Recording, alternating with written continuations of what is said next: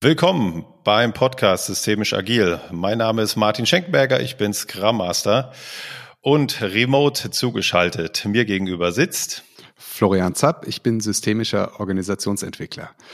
Und wir haben heute eine Gästin und zwar mein Name ist Cornelia Strobel, ich komme aus München, habe mit einer Kollegin zusammen ein Unternehmen zum Thema Organisations- und Personalentwicklung und unser Schwerpunktthema äh, ist das Thema Entscheiden in und von Organisationen. Und ich glaube auch, deshalb bin ich heute eingeladen worden. Ganz genau, das ist das Thema heute. Genau, wir haben die große Überschrift äh, Entscheiden heute gesetzt über unseren Podcast und ja, steigen wir ein. Conny, uns würde als erstes mal interessieren, warum ist denn Entscheiden überhaupt so ein wichtiges Thema? Lieber Florian, das ist eine gute Frage, weil ich habe immer nicht so, ich weiß immer nicht so genau, wie viele Menschen das als so wichtiges Thema sehen. Ja?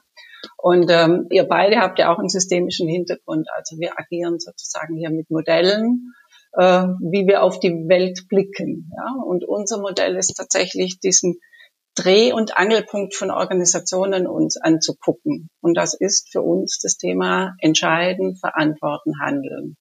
Das ist das, worum sich Organisationen eigentlich permanent kümmern. Entscheiden, verantworten und handeln. Weil Entscheiden hat eine Schwester und das ist mhm. das Thema Verantworten. Und häufig ist das schon mal so ein Knackpunkt. Ja, ich würde ja ganz gerne entscheiden, aber dann muss ich sie auch verantworten. Ja, das mhm. ist das Erste. Und dann eine Entscheidung, die nicht ins Handeln kommt oder die nicht in das Realisieren kommt, ist bestenfalls eine Absichtserklärung, sage ich mhm. jetzt mal. Und deshalb ist es für uns dieser Dreiklang, den es zu gestalten gilt in jeder Organisation.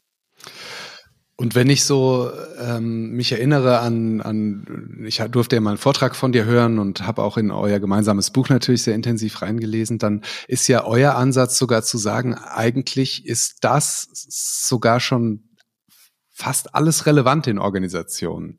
Also sozusagen dieses Entscheiden oder diese, diesen Dreiklang Entscheiden, Verantworten, Handeln. Viel mehr gibt es gar nicht, was in Organisationen so wirklich relevant ist. Ja, so kann man es beschreiben. Ich würde es, glaube ich, gern nochmal anders beschreiben. Und zwar habe ich so das Gefühl in der Zwischenzeit, dass dieses, dieses Entscheiden ist so versteckt in all den Prozessen, die wir kennen. Ja. Mhm. Egal was, was passiert, überall steckt dieses Entscheiden drin und es wird so ganz normal gemacht. Ein Kollege von uns hat mal gesagt, Entscheiden ist wie Atmen. Ja, da denke ich gar nicht drüber nach. Nur wenn es den Berg hochgeht und ich plötzlich außer Atem komme, merke ich, da scheint noch was zu sein, worum es sich ähm, ja oder wofür es sich lohnt, sich das nochmal genau anzugucken und ähm, und da auch drauf zu schauen. Weil die Erfahrung, die wir auch gemacht haben, ist, wenn wir oder bis wir in, in eine Organisation reinkommen, haben wir ja selber schon ganz viel entschieden. Und das heißt, es gibt so einen, Autopiloten, nennen wir das auch, oder so einen Automatismus, mit dem wir das Ganze tun. Ähm, es gibt Menschen, die sagen, wir entscheiden 20.000 Mal am Tag. Wenn wir alles über alles nachdenken müssten, lästere ich immer käme am Tag über Zähneputzen nicht hinaus. Ja. Also das heißt, es hat auch ganz viel Vorteil, dieses automatisierte Entscheiden. Nur wenn wir in Organisationen reinkommen, dann muss was anderes noch passieren. Dann reicht es eben nicht mehr, sich nur auf mich als Person zu fokussieren und zu sagen, ja, so entscheide ich halt, ja. Sondern ähm, da müssen ja plötzlich selbst wenn ich es entscheiden darf oder wenn ich den Beschluss fassen darf oder die Kompetenz zugeschrieben bekomme über meine Funktion und Rolle, heißt es ja noch lange nicht, dass es deshalb umgesetzt wird oder dass es deshalb ins Handeln kommt. Ja? Und insofern gilt da nochmal hinzugucken ne, aus unserem Blickwinkel und wirklich zu sagen, da steckt so viel Potenzial drin, was wir heute noch nicht angeguckt haben. Und zwar nicht nur, wenn wir den Berg hochgehen, wenn es anstrengend wird, sondern auch einfach vorher, damit es vielleicht gar nicht den Berg hochgehen muss. Mhm. Meinst du da eher in der Kommunikation von Entscheidungen oder äh, die Entscheidung selbst so? Okay, jetzt gehen wir mal in uns. Was tun wir gerade? Wir treffen eine Entscheidung. Es geht um beides, ja. Es geht zum einen ähm, haben wir sozusagen ja Routinen entwickelt, wie wir sozusagen zu einem Beschluss kommen. Ähm, das ist das eine. Und das andere ist dann, äh, gibt es also schöne Sätze heute wie, ja, muss ich die Menschen mitnehmen oder ja, da muss ich sie abholen. Das heißt, dann geht es natürlich auch um die Kommunikation oder zumindest mal um die Information. Ne? Und dieses, und das Ganze wirklich, sagen gerne, als dynamischen Prozess zu verstehen. Wirklich entscheiden als dynamischen Prozess zu verstehen. Wo eben all das eingebunden ist. Und äh, wo ich tatsächlich auch anfange, und das interessiert dich vielleicht auch, Martin, wenn ich in die Richtung agile Welt gucke, wo ich einfach auch anfange, drauf zu schauen, ja, wie tun wir es denn miteinander? Mhm. Und ich weiß nicht, wie es bei, oder ich sag's mal so, ähm, wenn ich mit agilen Coaches, Scrum Mastern oder sowas spreche, dann höre ich häufig, naja, also entscheiden und führen, das tun wir heute gar, darüber sprechen wir heute gar nicht mehr. Das ist hierarchische Welt. Wir sprechen eigentlich über das Zusammenarbeiten. Und dass wir möglichst gut in den agilen Teams zusammenarbeiten. Und was ist das Zusammenarbeiten? Entscheiden, verantworten und handeln. Mhm. Genau die Dinge sind's. Und wie tut man das zusammen, damit es bestmöglich gelingt? Also auf der Arbeitsebene, wenn du das so sagst, ähm, also ich habe das jetzt so noch gar nicht gehört, äh, das ist jetzt neu. Was aber sofort hochkommt bei mir, äh, wir haben das oft im Team, aber das ist ja vielleicht die Zusammenarbeit, dass man sagt, okay, wie entscheiden wir jetzt an der Stelle?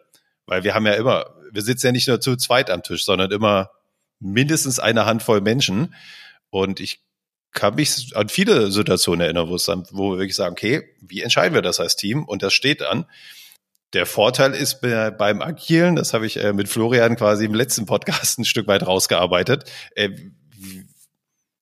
wir entscheiden relativ schnell in agilen Teams manchmal vielleicht äh, vorschnell, weiß ich nicht, weil wir agil arbeiten. Also wir können uns das leisten, sage ich jetzt mal, weil wir ja nach zum Beispiel zwei Wochen oder drei Wochen äh, ein Ende der Iteration haben haben und uns dann nochmal hinterfragen können, war das jetzt eigentlich gut, wie wir entschieden haben, oder müssen wir korrigieren?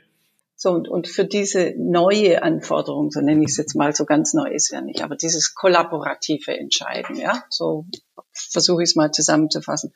Da seid ihr in den agilen Teams natürlich viel besser aufgestellt als jede hierarchische Organisation, weil das für euch sozusagen selbstverständlich ist, nämlich ja, sich erstmal Optionen anzugucken, sich erstmal zu überlegen, warum, warum müssen wir hier eigentlich überhaupt was entscheiden, sich Optionen anzugucken, dann den Beschluss zu fassen und dann tatsächlich in so ein schnelles Ausprobieren zu gehen. Ja? Und dann ganz schnell aufs Feedback zu gucken, funktioniert oder wo müssen wir nachbessern.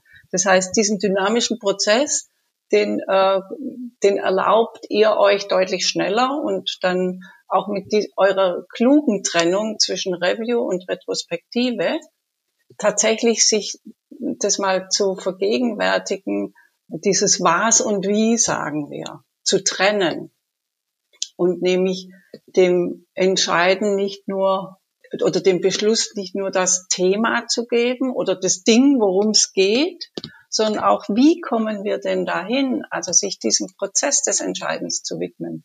Weil da spielt die Musik, oder wir sagen auch gern, das ist the proof of the pudding. Weil im Entscheidungsprozess wird klar, ob's, ob dieses Team zusammen funktioniert oder nicht. Ist das äh, verständlich, was ich da vor mich hin? Also gerade der letzte Satz, den finde ich doch äh, sehr spannend. Da zeigt sich's, äh, ne? also dass das ein fluider Übergang ist von entscheiden, verantworten und dann, okay, es macht dann auch jemand aus dem Team.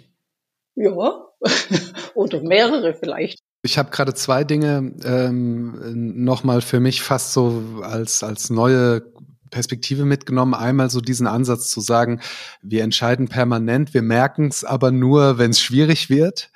Äh, und auch natürlich alle Routinen und, und äh, Arbeitsprozesse und Anweisungen und so sind ja irgendwie sowas wie geronnene Entscheidungen. Ja, also da, da, da hat man halt einfach mal gesagt, wir schreiben diese Entscheidung jetzt halt fest und äh, orientieren uns immer wieder dran.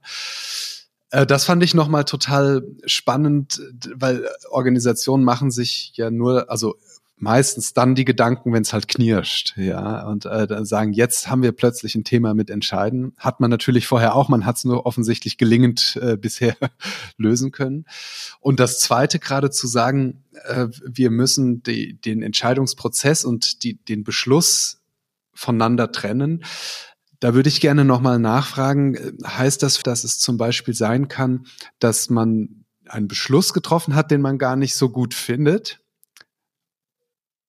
aber der Prozess dorthin war gut. Also vielleicht habe ich mich unglücklich ausgedrückt. Der Beschluss oder die, wenn wir von Entscheidungsprozess reden, dann ist der Beschluss eine, eine Phase im gesamten Prozess. Mhm. Was ich mit trennen meinte, war wirklich zu sagen, ähm, äh, tatsächlich dieses Was, also worüber gilt es überhaupt zu entscheiden? Mhm. Was ist mein Thema? Also sich, sich dieses dieses Dings zu nähern, was auch immer das ist, ja. Äh, wir entscheiden heute, führen wir ein neues Produkt ein. Wir entscheiden heute, legen wir einen neuen Prozess auf. So, dann, da sprechen wir davon, da gilt es das Was zu entscheiden, ja. Und, aber wie kommen wir denn dazu, dass wir das entscheiden? Hm? Das ist der Prozess. Und wer trägt auch Verantwortung, dann nicht nur für für das, was es zu entscheiden gilt, steht häufig in der Stellenbeschreibung, was ich da zu verantworten habe. Ja, da bin ich Abteilungsleiterin von oder Bereichsleiterin oder Scrum Master oder ja, oder Agile Coach oder Product Owner und da habe ich was zu verantworten. Das ist klar. Ja, nur wer wer ist denn verantwortlich, dass der Prozess, dass das Entscheiden als Prozess geht und ver verstanden wird? Und da sind alle verantwortlich dafür. Und das nochmal herauszuarbeiten und was in Retrospektiven passiert, ist tatsächlich, dass da geguckt wird, ja, wie tun wir es denn? Und wie zeigen wir uns auch verantwortlich dafür, dass dieses Wie läuft? Und ja, Florian, deine Frage zu beantworten, ja, man kann auch feststellen, dass der Beschluss nicht das ist, wo, oder nicht, nicht der richtige in Anführungsstrichen ist, unser Prozess aber gut dorthin war und ja, weil was ist denn entscheiden? Entscheiden ist ja eigentlich Umgang mit Ungewissheit. Weil wenn ich wüsste in dem Moment, dass das richtig ist, wenn ich links rumgehe, ja, dann muss ich es ja bloß machen. Das heißt, der Beschluss äh, ist das, was die Zukunft uns zeigt, ob der jetzt klug war oder nicht so klug war. Und selbstverständlich kann man nachjustieren oder in die Dynamik wieder einsteigen und aus dem Review Retrospektive lernen, dass das jetzt eben Lessons learned zu fahren sind und zu gucken, was müssen wir vorne wieder einspeisen, damit es funktionieren kann oder besser wird. Und aus meiner Sicht gibt es keine richtigen und falschen Entscheidungen oder Beschlüsse. Es gibt Beschlüsse, die Bestand haben und welche, die es halt nicht haben. Also ich fand Entscheidungen immer besonders gut und nachhaltig, wenn sie bewusst getroffen wurden genau wie du sagst gerade, so, ja, wir sind uns jetzt darüber im Klaren, dass wir jetzt eine Entscheidung treffen. Und dann gibt es ein paar Gegenstimmen. So, die kann man nochmal abfragen. So, okay, äh, gehst du jetzt trotzdem mit, mit dem Team? Weil wir, wir, wir wissen es jetzt auch nicht besser. So. Und wenn dann das Ja kommt, okay, ich habe da ein komisches Bauchgefühl, aber ich gehe mit. Ja, und dann nochmal hinten dran zu hängen, sagen, okay, dann lassen wir das so stehen für zwei Wochen und dann schauen wir es uns an. Und das finde ich wirklich stark, wenn man das so macht, weil dann tragen es auch alle mit normalerweise, ja, auch wenn sie so ein bisschen Bauchkrummeln haben, weil wir haben es als Team entschieden und dann ist es stark und aber mit der Gewissheit, ja, es geht auch nicht verloren. Wir, wir schauen uns das nochmal an. Das ist nicht für die Ewigkeit. Ganz genau. Und auch dieses zu wissen, dass selbst wenn die, der Beschluss jetzt gefällt ist, ich nutze in der Zwischenzeit, versuche ich das Wort Entscheidung nicht mehr in den Mund zu nehmen, weil das für viele bedeutet dieses Wort Entscheidung immer diese Hammerfallsekunde. Ja? Mhm. Und es gibt aber ein deutliches Vor und es gibt ganz klares danach. Und deswegen, also wenn dieser Beschluss getroffen ist, heißt es das nicht, dass ich ihn im Realisieren nicht optimieren kann, nachjustieren kann. Vielleicht muss ich gar keine zwei Wochen warten, sondern merke sehr schnell, vielleicht sollte man da doch nochmal eine Schleife drehen oder sowas. Ja. Und die, sich diese, diese Dynamik einfach, sich auf die einzulassen, da haben heute die, diese agilen Organisationsformen einen ganz großen Vorteil gegenüber den klassisch hierarchischen, weil da ist entscheidend viel stärker mit Macht und Machtverlust und Fehler nicht und ja, die ganze Palette kann man dann da dran aufmachen. Also ich kann es auch so sagen, wenn ihr mit uns redet, dann komme ich immer aus dem Blickwinkel, aus der Perspektive, was passiert mit Entscheiden, beziehungsweise welchen Einfluss hat Entscheiden genau auf das. Welchen Einfluss hat Entscheiden auf eine kulturelle Frage? Welches Einfluss hat Entscheiden auf eine konfliktäre Frage? Welches, welchen Einfluss hat äh, Entscheiden auf, dass, dass Teamsitzungen äh, nie zu Ende gehen? Ja, also das sind so ganz typische Fragestellungen. Bevor wir vielleicht nochmal genau auf diese Fragestellung eingehen, würde mich nochmal interessieren, ich habe jetzt verstanden, Entscheidung als Prozess. In diesem Prozess ist der Beschluss, also diese Hammerfallsekunde, ein Bestandteil. Könntest du nochmal äh, erklären, was die anderen Bestandteile dieses Prozesses der Entscheidung sind? Vielleicht auch nochmal, um sich plastisch vorzustellen. Wir haben dafür, für diesen Entscheidungsprozess sozusagen einen Kontinent gebaut. Ja, den nennen wir Decisio und dieser, dieser Kontinent besteht aus fünf Phasen. Und die erste Phase ist das, was wir als Quellgebiet bezeichnen. Also warum, was gilt es überhaupt zu entscheiden? Warum gilt es überhaupt, was zu entscheiden? Ja, also wo kommt die, der Sinn, die Sinnhaftigkeit des Entscheidens her? Gibt es eine Not, die es zu wenden gilt? Ist, muss man irgendwas Face Reality machen und draufschauen? Ja, also und sich dessen, das wirklich zu, schon zu vergemeinschaften, ja. Äh, Martin, so wie du vorher gesagt hast, ja, wenn man wenn man es gemeinsam dann tut und auch dort schon gemeinsam zu beginnen in dieser Phase der Quelle, dann in das in die Phase der Suche zu gehen und wirklich zu sagen, wenn ich nicht mindestens zwei gleichwertige Optionen herausgearbeitet habe miteinander, dann haben wir hier nichts zu entscheiden. Mhm. Also ich brauche was gleich, also annähernd gleichwertig, ja. Das ist immer die Frage, wie, und es muss auch soweit schon bewertet werden. Und auch dort beim Bewerten kommt sofort die Frage mit rein, ja, wie gut können wir es denn realisieren auch? Und dann kommt die Phase des Beschlusses sozusagen, ja, mhm. wo wirklich erklärt wird, wo auch begründet wird, wo spätestens dann, wenn es sozusagen große, große Entscheidungen in Organisationen sind, Strategiewechsel oder sonstige Dinge, oder Transformationsentscheidungen, ja. Dann kommt, muss ich sie auch begründen, warum ich mich jetzt für den einen Weg entschieden habe und eben nicht für den anderen. Und dann geht's in die, ins Realisieren rein. Ne? Zu sagen, so, und wie kriegen wir das Ding jetzt auf die Straße? Und danach sich, und, und da geht's häufig dann, gerade wenn man in Transformationsprozessen unterwegs ist, dass es nicht nur Dinge gilt zu lernen, neue, sondern vor allen Dingen auch Sachen zu verlernen. Und gerade wenn wir in Transformationen sind, sind wir ja häufig ähm, eigentlich auf so einer Ebene, was die, wo es die gesamte Organisation betrifft. Und dann bist du sofort bei der Kultur. Und dann musst du sofort gucken, welche Praktiken muss ich denn, welche Prozesse muss ich verändern, damit ich dahin komme, wo ich hin will. So, und das gilt es alles mitzudenken. Und bei Lessons Learned gilt es genau drauf zu gucken, das was wofür ich den agilen Teams wirklich dankbar bin, dass sie Review und Retrospektiven eingeführt haben. Und zwar massiv und das auch einfordern. Weil das ist das, was normalerweise immer unter den Tisch gefallen ist. Wir lernen ungerne, weil das auch häufig was mit Schuldzuweisung zu tun hat. Und das finde ich wirklich klasse, dass wir hier ein System haben, wo das eben ohne Schuldzuweisung läuft. Hm? Genau. So, und äh, last but not least ist beim Entscheiden ich habe vorher gesagt, entscheiden hat was mit Umgang mit Ungewissheit, mit Unsicherheit zu tun. Es hat was mit Riskieren zu tun, also sich ins Risiko zu begeben. Ich weiß nach vorher nicht, was, äh, was, es, was draus wird sozusagen. Das heißt, entscheiden hat einen ganz hohen emotionalen Anteil. Hat einen ganz hohen Anteil, dass ich, wenn ich dann tatsächlich den Kopf hinhalten darf für was, ja, dann heißt es was. Und deshalb äh, haben wir sozusagen die fünf Phasen, die man ja eher kognitiv auch durchlaufen kann und gut verstehen kann, mit unserer Terra Incognita unterlegt. Das heißt, das äh, kann es vielleicht mit dem Eisbergmodell ein Stück vergleichen. Also alles, was sozusagen unter der Wasseroberfläche ist, das spielt beim Entscheiden total rein. Und sich dessen immer bewusst zu werden. Also so nach dem Motto, wenn was nicht so funktioniert, wie wir es uns gedacht haben, lohnt sich immer der Blick da rein in dieses unbewusste, unbesprochene, äh, was schwelt unter der Oberfläche, was sozusagen die, die Emotionalität und das, äh, ausgesetzt und ausgeliefert Seins da drin beschreibt.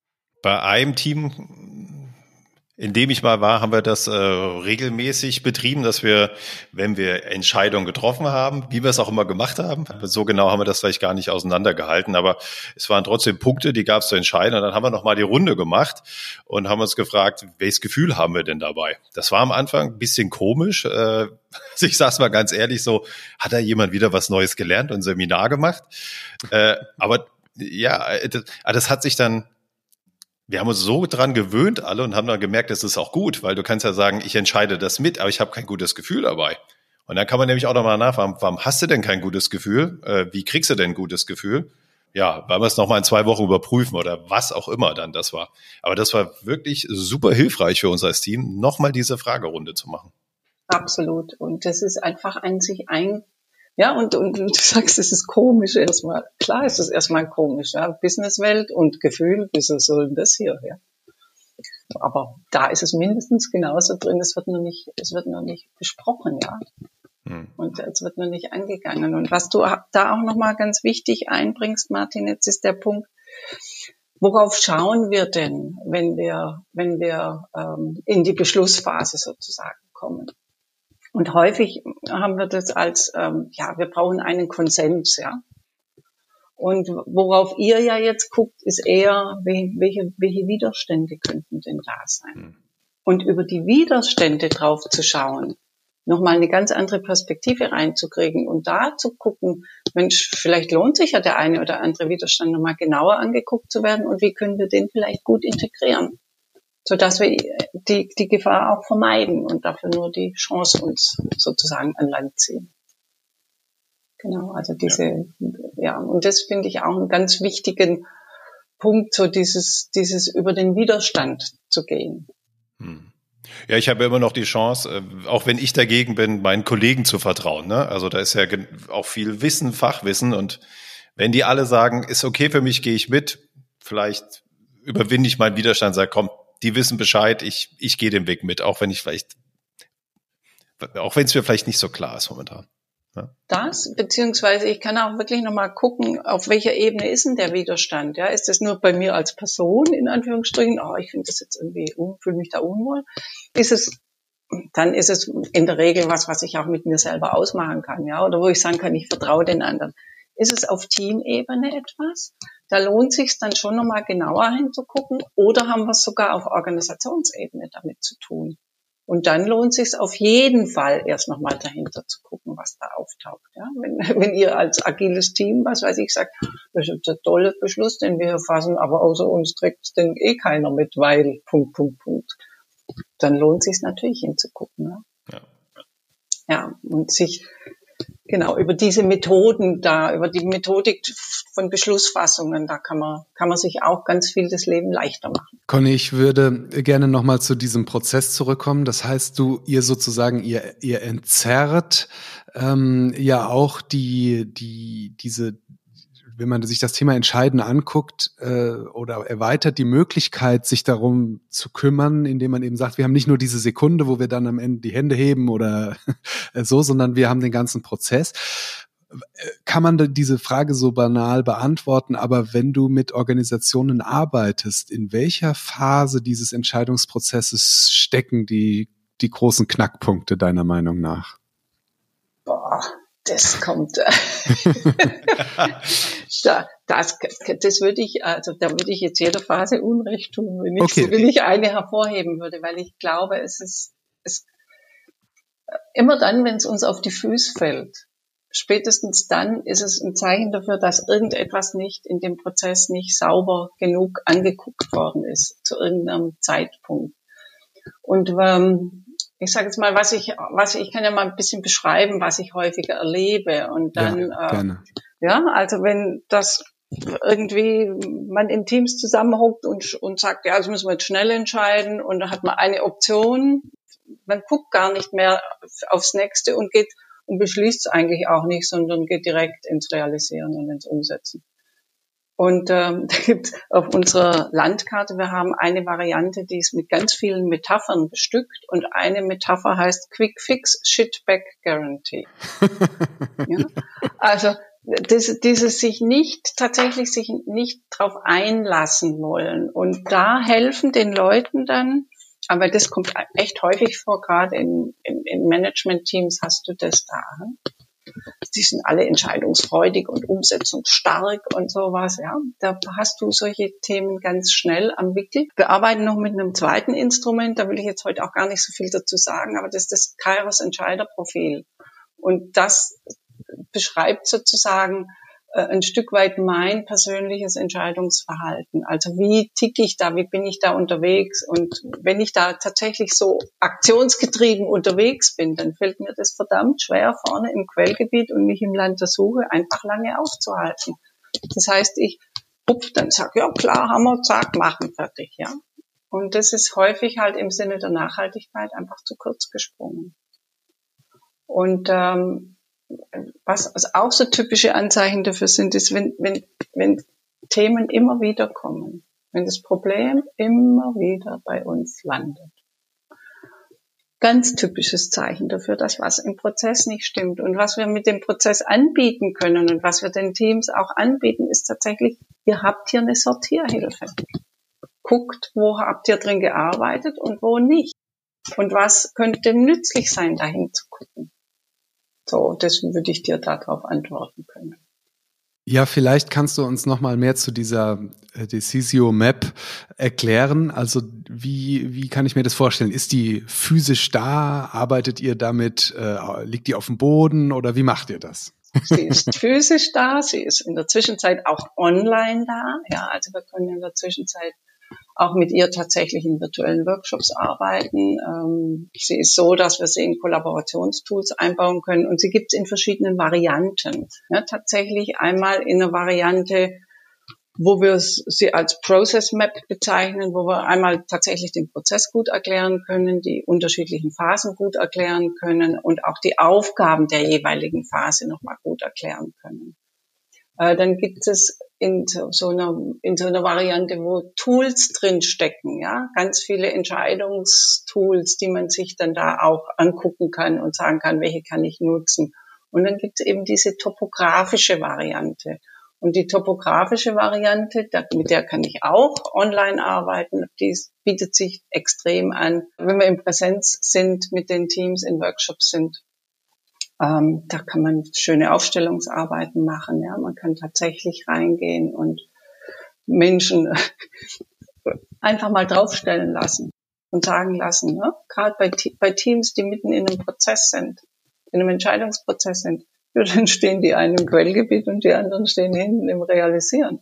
Da kann man dann schon einmal gucken, allein über diesen Eindruck ein Gespür dafür zu kriegen, ja, wie sind wir jetzt hier gerade alle miteinander irgendwo, äh, noch im selben Prozess, ja. Oder auch sich tatsächlich das ähm, allein mal mit den Metaphern zu beschäftigen, dieses Bildangebot zu bekommen und darüber dem blöden Gefühl, was du vorher angesprochen hast, Martin, oder so, Sprache geben zu können. Weil das, was wir auch festgestellt haben, ist, dass Entscheiden so wenig Sprache hat. Also die gemeinsame Sprache fehlt häufig. Und über diesen Prozess kann man Sprache entwickeln. Ich arbeite mit einer Organisation schon länger, also die sind leitgeprüft, die wissen in der Zwischenzeit, was das Quellgebiet und Suche und sowas ist.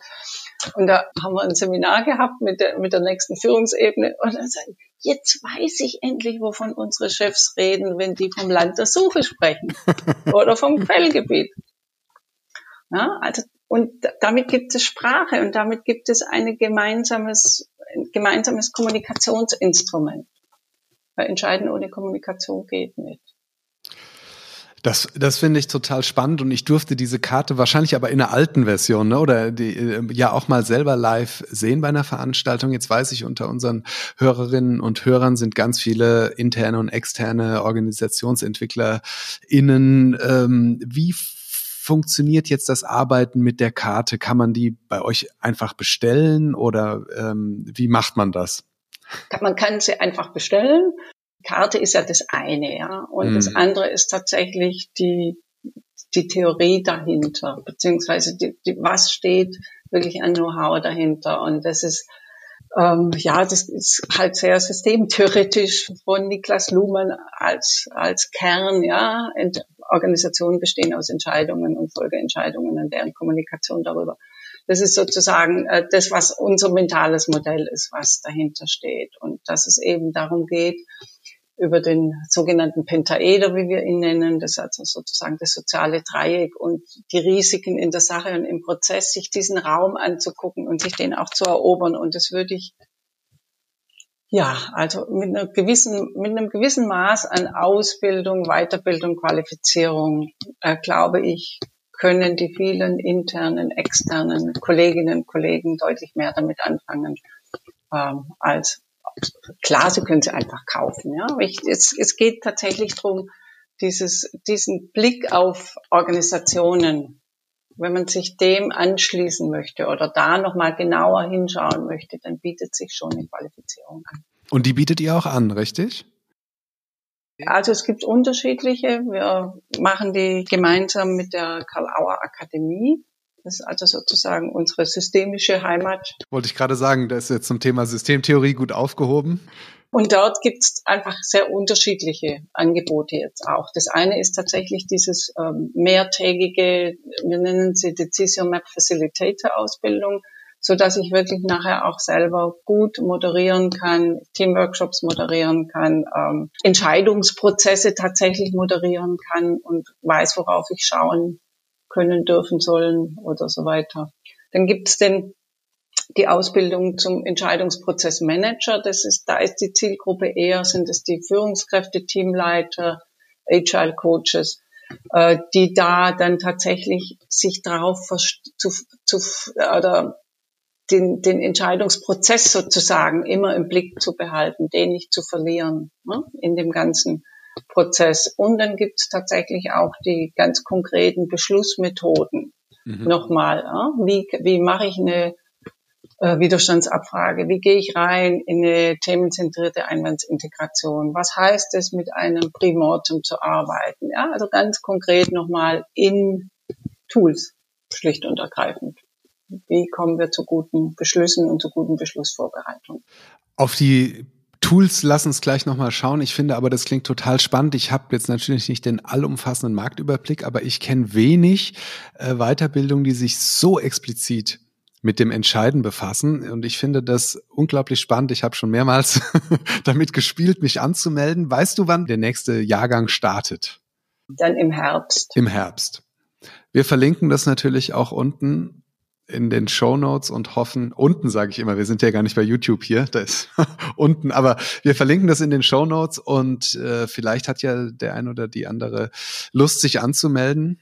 Und es ist auch auf der Karl-Auer-Seite, ist auf der Akademie-Seite ist es auch gut beschrieben. Und was ich auch gerne noch anknüpfen möchte, ist, ähm, wir sind auch bei Karl Auer, gibt es das Karl Auer Magazin, da wird es dann bald jetzt äh, einen sogenannten Treffpunkt Entscheiden geben. Mhm. Und da sind wir auf der Suche sozusagen nach Menschen, die das auch interessiert und die gerne auch mal über einen Beitrag dann sich dort auch verewigen können. Ja? und mit uns gemeinsam da Dinge tun. Und äh, weil das Thema Entscheiden einfach so eine, es ist mächtig, es ist wirklich mächtig. Martin, wie wäre es mit einem Beitrag Entscheiden in Scrum? Ich finde das Thema un unglaublich spannend. Wir auch ähm, einfach nochmal so äh, zu hinterfragen, so was, ähm, wie treffen wir denn Entscheidungen? Oder fand ich auch ganz gut vorhin zu sagen, naja, wenn wir gar keine Alternative haben, also ich glaube Punkt zwei war das, äh, die Suche, wenn wir gar keine Option haben, dann müssen wir auch keine Entscheidung treffen. Also ähm, ja, ist, dann ist der Weg scheinbar klar. Ganz genau. Ja. Oder auch, ähm, was, wo ich, also das Thema entscheiden, verantworten, handeln wird als solches. Ja, wenn du mich jetzt fragst, wie oft wird das angefragt? Ich merke schon, das hat was mit Hierarchie zu tun. Also in den oberen Hierarchieebenen wird das Thema öfter benannt tatsächlich, ähm, ja, wir wollen hier raus aus diesem reinen, wir sind ein Führungskreis und haben hier eine Organisation zu steuern oder eine große Organisationseinheit zu steuern. Ja, wie tun wir das am besten? Und was davon gilt es hier auch gemeinsam zu entscheiden, gemeinsam in den Prozess zu bringen, gemeinsam zu verantworten und wo bin ich halt mit meiner reinen funktionalen Aufstellung ähm, für mich gut aufgehoben. Aber was heißt denn das sozusagen gemeinsam zu entscheiden, verantworten und zu handeln in dieser, auf dieser Ebene. Wenn ich so in Teams gucke, da kommen andere, da, da ist es deutlich mehr embedded, sagen wir so ja, ein bisschen. Ja. Wie so, ja? Ich glaube, auf der Führungsebene fällt dieses Wort entscheiden auch viel öfter als im Team. Vielleicht sind die Anfragen dann auch eher, wir haben Konflikte oder wir kommen irgendwie, wir sind zu langsam oder so und trotzdem steckt das Entscheiden dahinter, könnte ich mir vorstellen. Seit, seit dem Irakkrieg weiß ich ja, was Embedded heißt. Da gab es die Embedded Journalisten und, ähm, und so ist es entscheidend, ist überall drin. Also in jedem, in jedem Prozess. Allein wenn du an Schnittstellen irgendwas weitergibst, da gerade Schnittstellen-Thematiken sind ein gefundenes Fressen, um auf Entscheidungen zu gucken.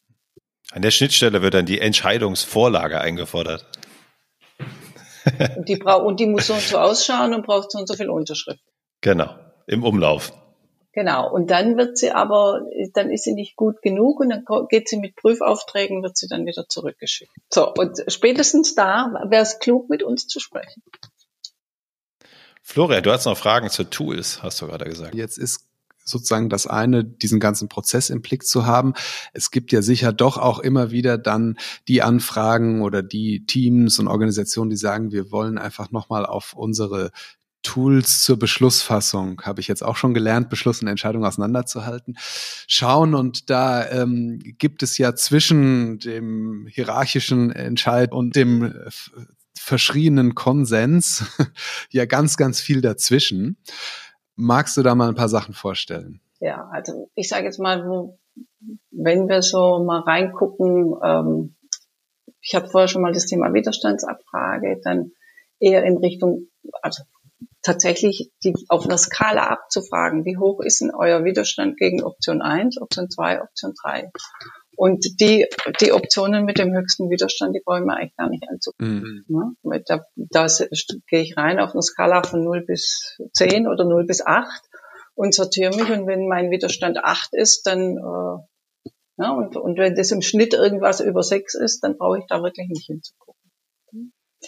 Ist das das, was man Konsensieren nennen würde? Das ist jetzt Nein. die reine Widerstandsabfrage. Und das systemische Konsensieren, da geht es tatsächlich darum, eine Consent-Moderation dann zu, durchzuführen. Und die ist äh, sehr komplex auf der einen Seite, auf der anderen Seite aber auch total nützlich, weil ich quasi immer über Runden quasi die Leute abfrage.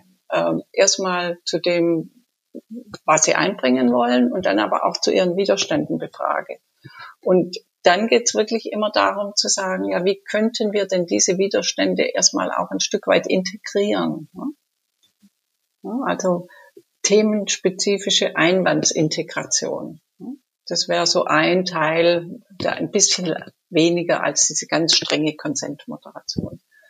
Und beim Konsent ist es tatsächlich so, wenn nachher abgefragt wird, und da, da gehe ich dann sogar, das kann man mit Handzeichen oder sowas sogar machen, ja, ich gehe mit oder ich gehe nicht mit oder ich habe, ich habe einen Einwand, der unser gemeinsames Ziel gefährdet. Und wenn das, wenn der nicht ausgeräumt werden kann, dann wird diese Entscheidung nicht getroffen. Ja, also es geht nicht darum, dass ich einen Einwand habe, der mir jetzt halt gerade irgendwie leicht quer liegt, sondern wenn es ganz klar ist, dass der Einwand unser gemeinsames Ziel gefährdet. Und so kann man als Moderatorin, als Moderator auch immer wieder fragen, gefährdet er das gemeinsame Ziel? Und dazu ist es immer hilfreich, vorher sich die Ebenen anzugucken. Ja, Im sozialen Dreieck ist es tatsächlich mein Einwand, betrifft es unser ganzes Team, beziehungsweise ist es tatsächlich auf Organisationsebene relevant. Das ist wie dieses TZI-Dreieck sozusagen. Mhm. Und da drauf zu schauen, ja. So, das ist eins, was man tun kann, ja. Also tatsächlich dann deutlich mehr in Richtung Consent sich zu orientieren. Das finde ich übrigens total ein, ein Umdenken. Ich habe mal in einem Team selber gearbeitet, wo die Entscheidungen, also da gab es auch so ein Entscheidungsverfahren und es wurde schon immer weiter runter kaskadiert. Erst hat man gesagt, wir, wir wollen Entscheidungen einstimmig treffen. Das hat nie geklappt. Dann hat man gesagt, na ja, dann eine Zweidrittelmehrheit und wenn das auch nicht klappt, dann wenigstens eine einfache Mehrheit. Ja. Und so, so waren dann die Entscheidungen. Und äh, das war dann ganz häufig so, dass dass so eine ganz knappe Mehrheit dafür war. Und das waren ganz ähm, unakzeptierte Entscheidungen, weil es gab eine, eine, eine große Menge, glaube ich, anderer Entscheidungen, die vielleicht nicht genau diese Mehrheit hätten, aber viel weniger Widerstand. Aber niemand, also ich kam auch nicht auf die Idee, damals nach diesem Widerstand zu fragen. Und ich glaube, das hätte uns das Leben damals sehr viel leichter gemacht. Einfach darüber, äh, der Widerstand ist das, was, was das Realisieren hindert, nicht die Zustimmung. Mhm. Ja. ja, das stimmt. Ja. Und gerade, ich weiß ja nicht, wie häufig ihr das erlebt, aber ich kenne, kenne viele Organisationen, wo man alle nickt. Ja, man ist in der Besprechungsrunde und schon im Rausgehen sagt der eine zur anderen, das wird ja nie was. Und, äh, und genau dann bist du in der, in der Mühle. Und bei Konsens hast du halt äh, immer das, das Thema, egal ob jetzt einfach oder doppelte Mehrheiten oder sowas, du bewegst dich immer auf einen, kleiner, auf einen kleineren gemeinsamen Nenner zu. Das bleibt gar nicht aus. Hm, weil du, ja, wenn du möglichst viele mitnehmen willst, wird die, wird die Summe dessen, worauf man sich gut einigen kann, wird einfach, die Fläche wird klein. Ja, und äh, bevor wir zum nächsten Tool gehen, ich glaube, ganz häufig ist es ja auch so, dass die Zustimmung emotional nicht so sehr besetzt ist, ja, dann sagt man gut, ob ich mich jetzt hier melde oder da, während der Widerstand, wie, wie du gesagt hast, an dem, also da steht man wirklich dahinter und deswegen ist einfach schlau, den abzufragen. Was gibt es noch für Methoden? Also was, womit ich auch sehr gerne agiere, ist die sogenannte Constructive Controversy Methode.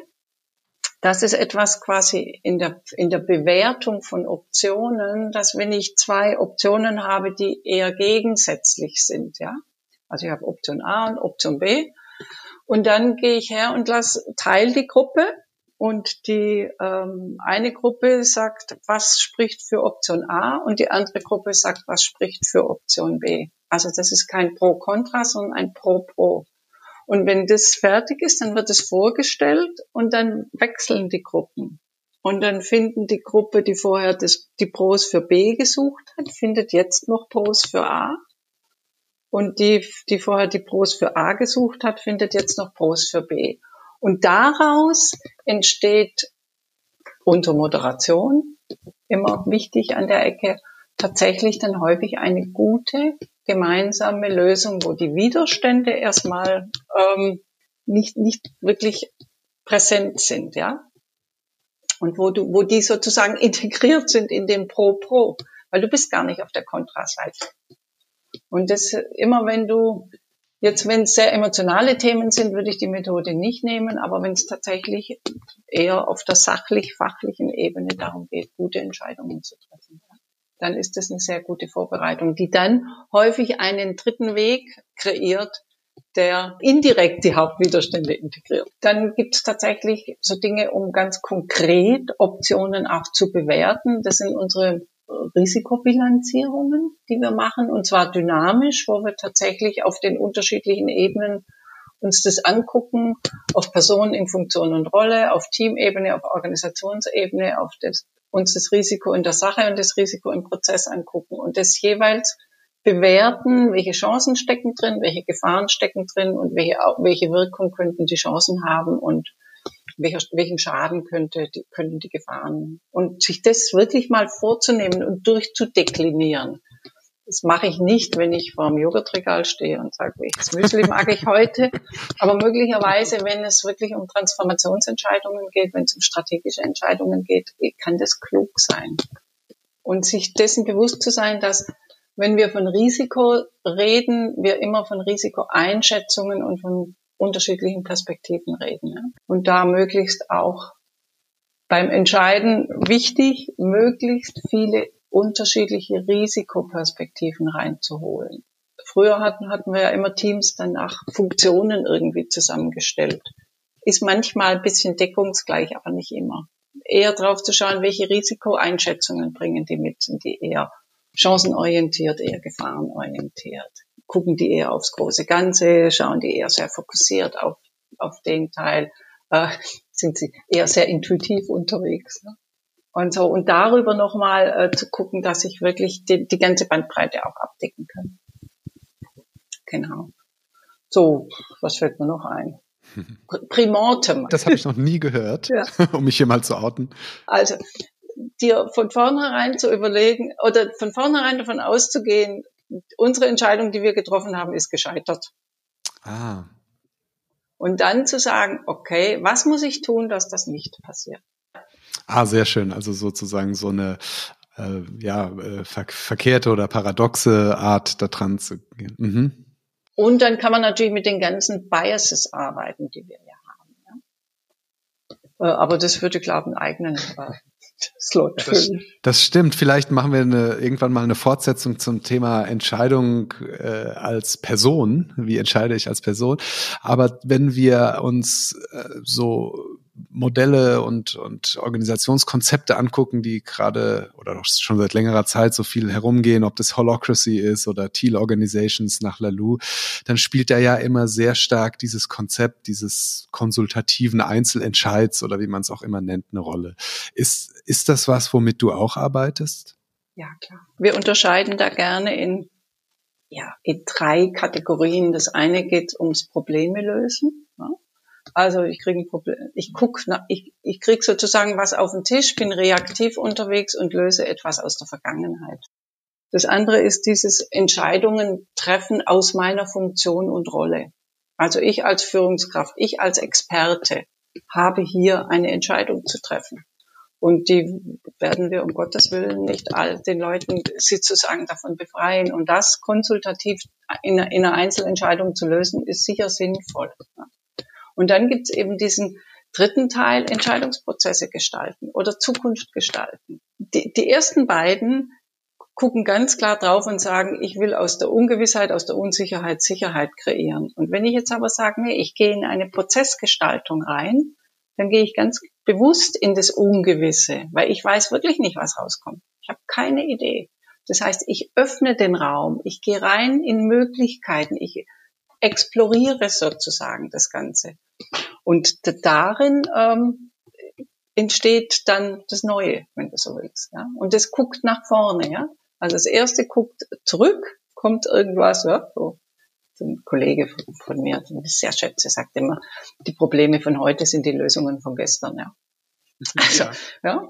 So, und, und dann gibt's halt dieses tatsächlich ich aus meiner Funktion und Rolle entscheide hier in meinem, oder ich werde dazu erkoren in dem Konsultativen, kann ich, kann ich ja auch bestimmt werden oder mich selbst bestimmen lassen. Und dann das dritte ist aber, hat eine andere Qualität. Und ich glaube, und da fände ich es nochmal klug, Martin, wenn, wenn ich habe noch kein, keine gute Antwort drauf. Ich glaube aber, dass beim Agilentscheiden das eher weniger dran ist. Dieses sich ganz bewusst in das Ungewisse zu begeben. Für größere Verbünde, also eher in das Strategische zu gucken. Aber da habe ich echt noch keine, keine gute, da hatte ich bisher noch auch noch keinen guten Sparringspartner, um das mal zu beleuchten und zu durchleuchten, wie weit agil in diesen Prozessen helfen könnte. Ich glaube, es kommt auf die Ebene an, wo du schaust. Ne? Also wenn du natürlich Produkte baust und eher auf Produktmanagement-Ebene bist, ich glaube, da schaust du weit in die Zukunft, wo wollen wir denn hin mit dem Produkt und und und. Ähm, das ist auch wichtig. Also es wird ja gerne mal gesagt, beim Agilen, ach bloß nicht zu weit. Ähm, weiß ich nicht. Also man kann ruhig Pläne machen. Ähm, man muss sie nur bereit sein, auch an, anzupassen. Aber das Ziel sollte formuliert sein, um natürlich, wie du vorhin so schön gesagt hast, alle mitzunehmen, müssen ja auch alle verstehen, um was geht's denn? Um was ist das Ziel? Nur wie wir da hinkommen, äh, das gestalten wir agil. Von daher, so in die Zukunft blicken ist jetzt nicht irgendwas, was in der agilen Welt anders gemacht wird. Ich glaube, der Weg dahin, der ist vielleicht unterschiedlich. Conny, ich hätte zum Abschluss, es sei denn, ich habe irgendein Thema, äh, was dir noch wichtig ist, übersprungen, nochmal so ein paar Vorurteile, die ich immer höre. ja, wenn, wenn, wenn, wenn ich mit Menschen über solche äh, Themen der Entscheidungen und äh, Beschlussfindungstools spreche. Das erste ist immer, das ist so wahnsinnig langsam. Äh, das, da haben wir keine Zeit dafür. Bei uns müssen Entscheidungen schnell getroffen werden. Wir können dann nicht erst einen Stuhlkreis bilden und dann alle fragen, was sie noch dazu denken und dann viele Runden drehen. Was sagst du dazu? Ja, das verstehe ich. verstehe ich total gut. Und ist ja die Frage immer, ich kann die, den Entscheidungsprozess, wenn es sein muss, auch ganz alleine durchlaufen. Ich muss mir dann immer nur überlegen, ähm, von welcher Tragweite ist das Ding, ja. Und ähm, was, pass was primortem, was passiert denn, wenn äh, ich die ganzen Dinge nicht berücksichtige? Und ich beantworte das auch gerne, denn ähm, wenn diese, auch ich werde öfter sowas gefragt, ja, oh, dann kann ich ganz einfach sagen, ja klar. Ähm, die Frage ist einfach nur, wie oft wollen Sie das Thema am Tisch haben? Und ähm, logischerweise kann man sagen, äh, ja, dann ne, machen wir es schnell und nur es fällt Ihnen in der Regel fällt es Ihnen immer wieder auf die Füße. Das heißt, Sie beschäftigen sich in Summe viel länger damit, als wenn Sie einen sauberen Prozess durchlaufen würden. Und ob Sie den alleine machen, mit wie vielen Leuten Sie den machen, das kann man ja dann sich wirklich nochmal angucken auf, anhand der Fragestellung oder der Entscheidungssituation, um die es geht. Ja, da sind wir wieder bei diesem äh, typischen Beispiel. Ich habe keine Zeit, den Zaun zu reparieren, weil ich die Hühner alle einfangen muss. Das Zweite, was ich öfters mal höre, ist, das können meine Mitarbeiter doch gar nicht. Ich bin als Führungskraft dafür ausgebildet. Ich habe äh, Management-Trainings durchlaufen. Ich habe die ganzen, sitz in den ganzen Runden. Also weder können sie es vielleicht fachlich, noch haben sie diesen großen Überblick, den ich als Führungskraft habe, um diese Entscheidungen überhaupt gut treffen zu können. Jetzt könnte ich sehr despektierlich sein und sagen, ja, wenn ich so führe, dann ist es kein Wunder. ja, also sprich, wenn ich sozusagen mein mein Wissen bei mir behalte ne? und nicht anfange, die Dinge tatsächlich in mein Team reinzubringen. Äh, dann kann ich auch nicht delegieren und dann kann ich auch ähm, ja empowern oder wie auch immer man das nennen will. Ja, das hat ja immer was damit zu tun, dass ich a mal was abgebe, aber auch es muss auch jemand da sein, der es nehmen kann und dazu muss ich Menschen dann eben auch befähigen, dass das geht. Und das geht natürlich nicht, wenn ich in, wenn ich sage, ja, ich, ich weiß ja eh immer alles. Ne? Außer mir hat ja gar niemand die Infos. Ja, wenn das so ist, dann ist es so. Und da müssen halt alle mit den, mit den Entscheidungen und den Beschlüssen, die daraus resultieren, leben. Und für mich hat das viel mit, mit äh, ja, eher hierarchischen Strukturen zu tun. Absolut. Und ich, ich weiß nicht, wie sehr, wie lang die noch so. Ja, aber, weil das hat natürlich dann sofort, das hat sofort was mit Geschwindigkeit zu tun. Weil wenn alles bei mir durch muss, dann bin ich der Bottleneck und dann ist es langsam. Und selbst wenn ich es alleine treffe.